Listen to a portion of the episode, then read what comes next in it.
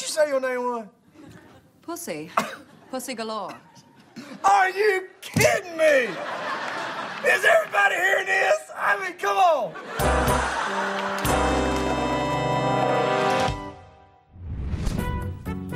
When it's middle of the day, that can only mean it's midday with Jennifer Hicks. Hello, hello, and welcome to Midday. I'm Jennifer Hicks. Today on the show, we're happy, very happy to welcome three of the most notorious arch villain the world has ever known Auric Goldfinger, Ernst Stavro Blofeld,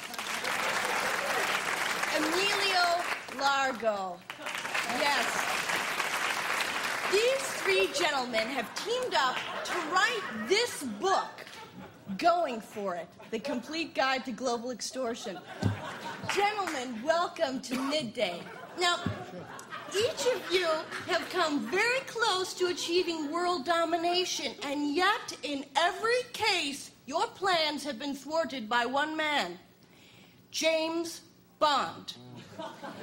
If you had to do it over again, how would you handle Bond? I think that I, well, I, well, I think, Jennifer, that there's one thing that Ernst uh, Ulrich and I agree on, and we make this point in our book. Uh, if James Bond manages to infiltrate your complex and you capture him, uh, just just kill him. yeah, yeah, just shoot him. You know? Amen. Yeah. Don't keep him alive for even a little while. Put a bullet in him and get on with your plan. There are fancier ways to kill him, but why risk it? If you're close enough to Bond to drop a tarantula on him, you're close enough to shoot him. If you're close enough to drip poison down a thread into his mouth, you're close enough to shoot him. Why make it complicated? Shoot the bum. But if for, but if for some reason you, you decide to use a more exotic method of execution, say the slowly moving laser beam, stay there until he's dead. And for God's sake, whatever you do, don't tell him your plans. Mm-hmm. Now, we know you're dying to talk about it. I mean, you're proud of your plan, you've worked hard on it, and naturally you want to talk about it. Just don't talk about it to Bond. Well, now, why not? If you've subdued him and taken his gun away, where's the harm? Jennifer, I wish I had a gold bar for every time I said that. And then Bond escaped with one of those little gadgets of his. You've got to search him very thoroughly. Personally, I favor a complete strip search and rectal exam. but it's foolproof, and I know how much he hates it. Yeah, it takes, takes a lot of the fight out of him. Yes, it does. Although sometimes you can miss the forest for the trees. This is a true story. Once I searched Bond, and I was so intent on taking all his gadgets away, I forgot to take his gun. He shot me in the shoulder and escaped.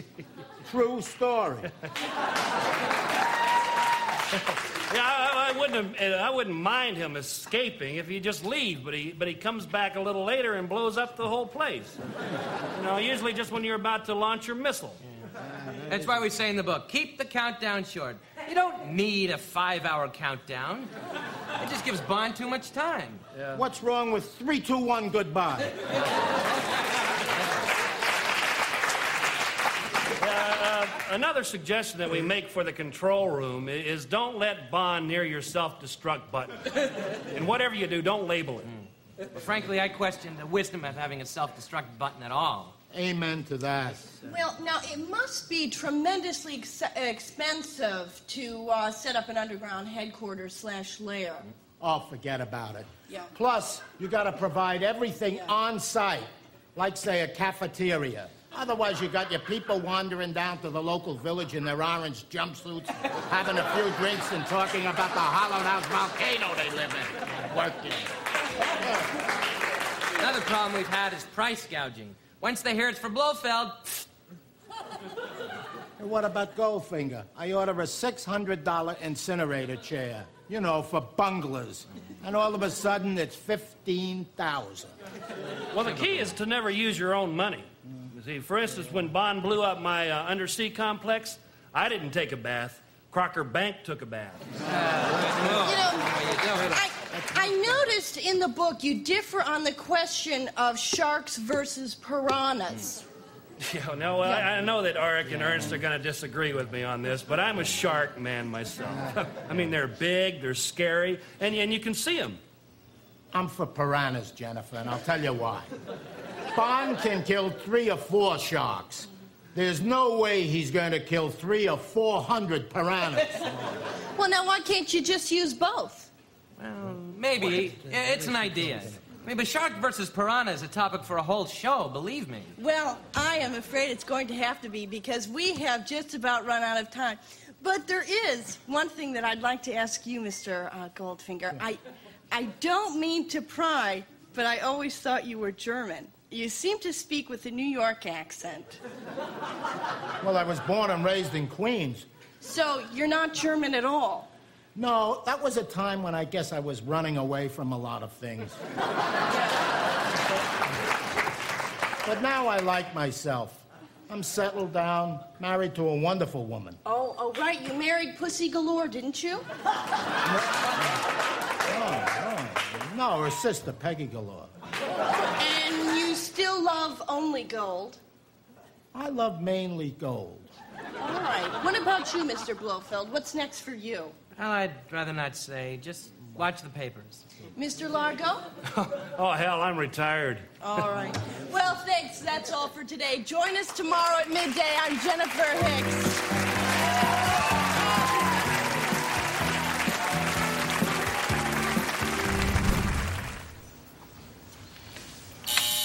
Miss Moneypenny, will you come in here, please? Something wrong? Have you seen these bills from 007's last assignment? £12,000 for hotel suites, six trips on the Concorde, eight cases of Taittinger's champagne. Who the devil does he think he is? Sir, it was a very dangerous mission. Bond pulled it off beautifully. I know that. Now, perhaps if you can set aside your schoolgirl crush for one moment, perhaps you can tell me why a Balinese backwalking session is being charged to the British government. It was in the line of duty. The woman tried to electrocute him. Oh, so he claims. He's abusing the expense vouchers to support his sybaritic lifestyle, and I won't stand for it. Where is 007? Oh, didn't you know? He's on holiday. In the Bahamas. What? Outspending more of England's money again? No, sir. I made it quite clear to him that his holiday expenses were strictly his own. He understands that. Yes, but why this week? He knew I had a mission for him. Well, sir, he flew the Super Saver. The ticket was only good for this week. What? Well, he- plus his frequent flyer discount was about to expire. I don't believe this. Frankly, sir, when it's his own money, Commander Bond can be a bit. Well, I don't want to say miserly, but it's the Scottish thing. Very tight with the dollar. 007? Oh, yes. It's a side of him we seldom see.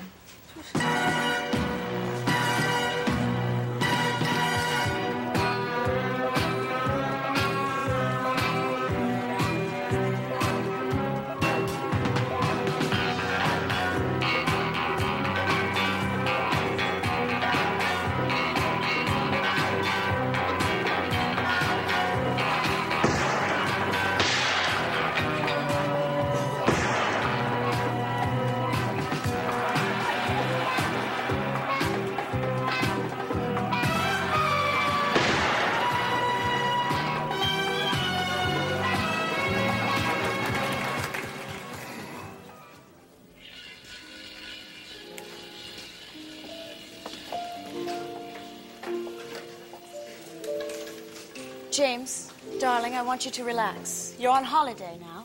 All right, darling. Would you care for a drink, madam? Oh, no, no, thank you.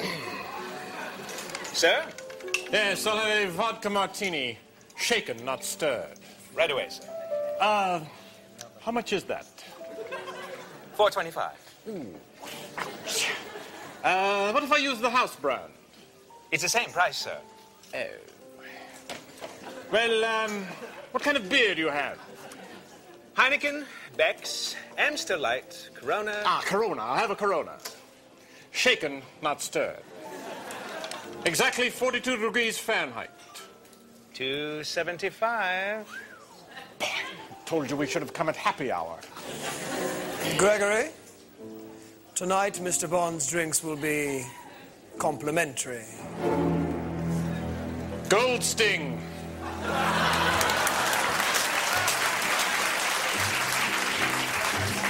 So, Mr. Bond, we meet again. So this is your game now, peddling alcohol to the highest bidder. I'm a businessman, Bond.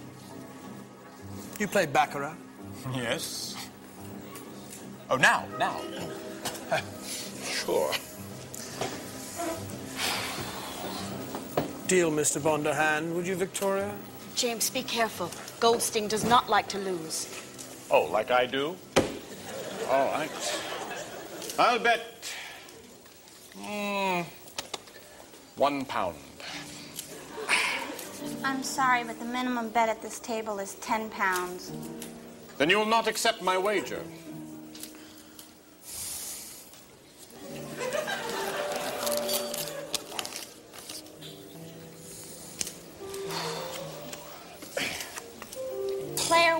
Natural nine. Oh, yes, yes, yes. Uh, beer, sir? Shake. Well, Goldsting, it appears that you've been stung. You forget, Mr. Bond, the honeybee stings only once, and then he dies. Yes, but the scorpion can sting many times and live to tell the tale. Do you forget, Mr. Bond, the scorpion can be crushed underfoot? Yes? Oh, get out. Let's go, darling. Oh, Mr. Bond, your accent, something about it puzzles me. I can't quite place it. Well, I can't quite place yours either, Goldsting. It's because mine's English. Oh, really? Well. Complimentary pretzels, darling. The pretzels are no longer complimentary, Mr. Bond. Ah. Seems like I remember a convenience store around the corner where the pretzels were on sale. I love pewter. well, I can't have you running around naked all where we're going, although some people do in Orlando.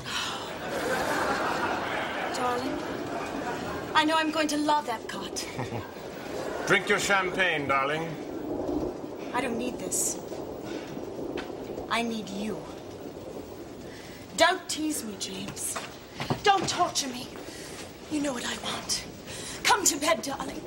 I'm mad about you. Mad, mad, mad.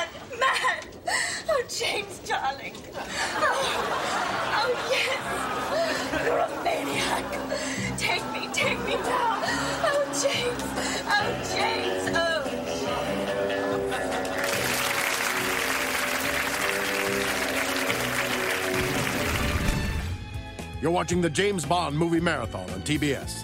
We now return to Live Another Death.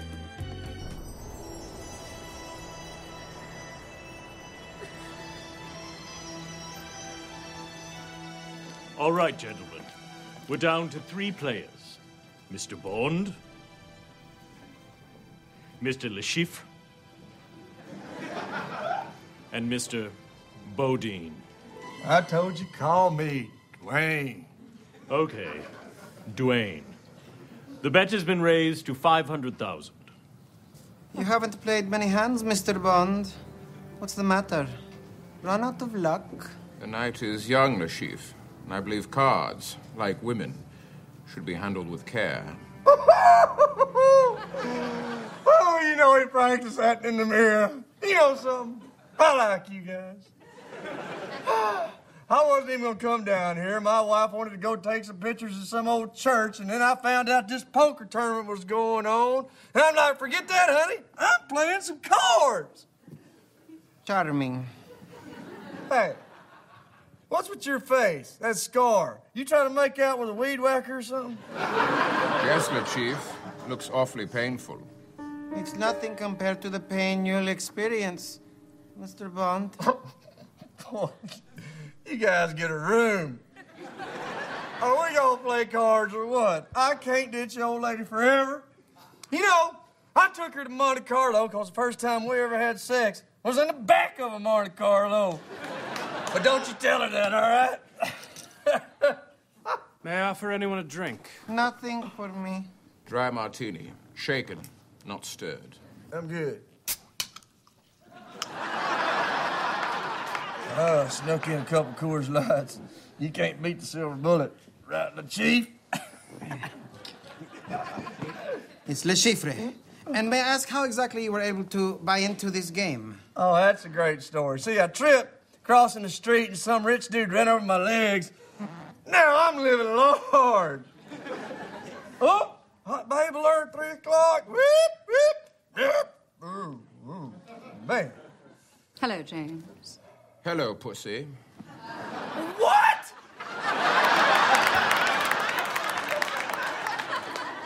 I see you two already know each other.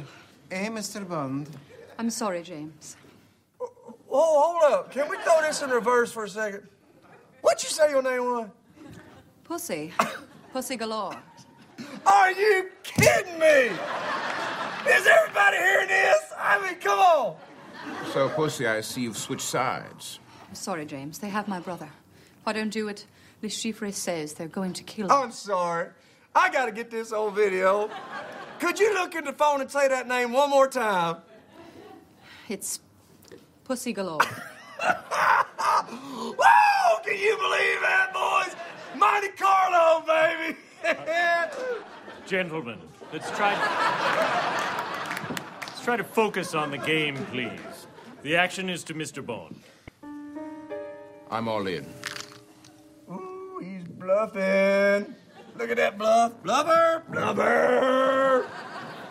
Your martini, Mr. Bond. If you're so sure of victory, why don't you enjoy a celebratory cocktail? Hey! I think that dude just roofied your drink. You fold. Uh-oh. That's my clue to get the hell out of here. I'll let you boys figure this out. I'm gonna try out that fancy French toilet that shoots water at my butt. Thanks for the heads up, Mr. Bodine. Dwayne Bodine.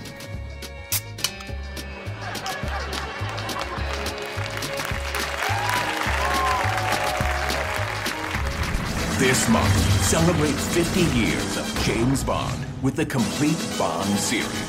Every movie, every Bond, and of course, every Bond girl, including a few lesser known girls you may have forgotten from every era, like Diane Keaton in Never Die Twice Tomorrow. So, what's a nice girl like you doing in a place like this?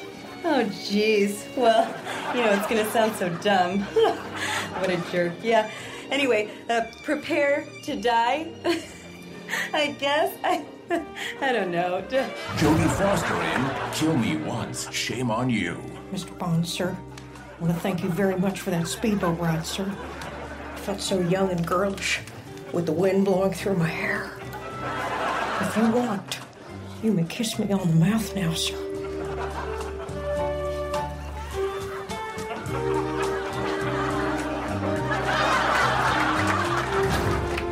Lea Michele in Hippopotapussy. Mr. Bond? I don't mean to show off, but I found a code to the missile, and it sounds a little something like this X15275. No, no. X15274. No. no. X1815. Stand there. Stand there. Thank you.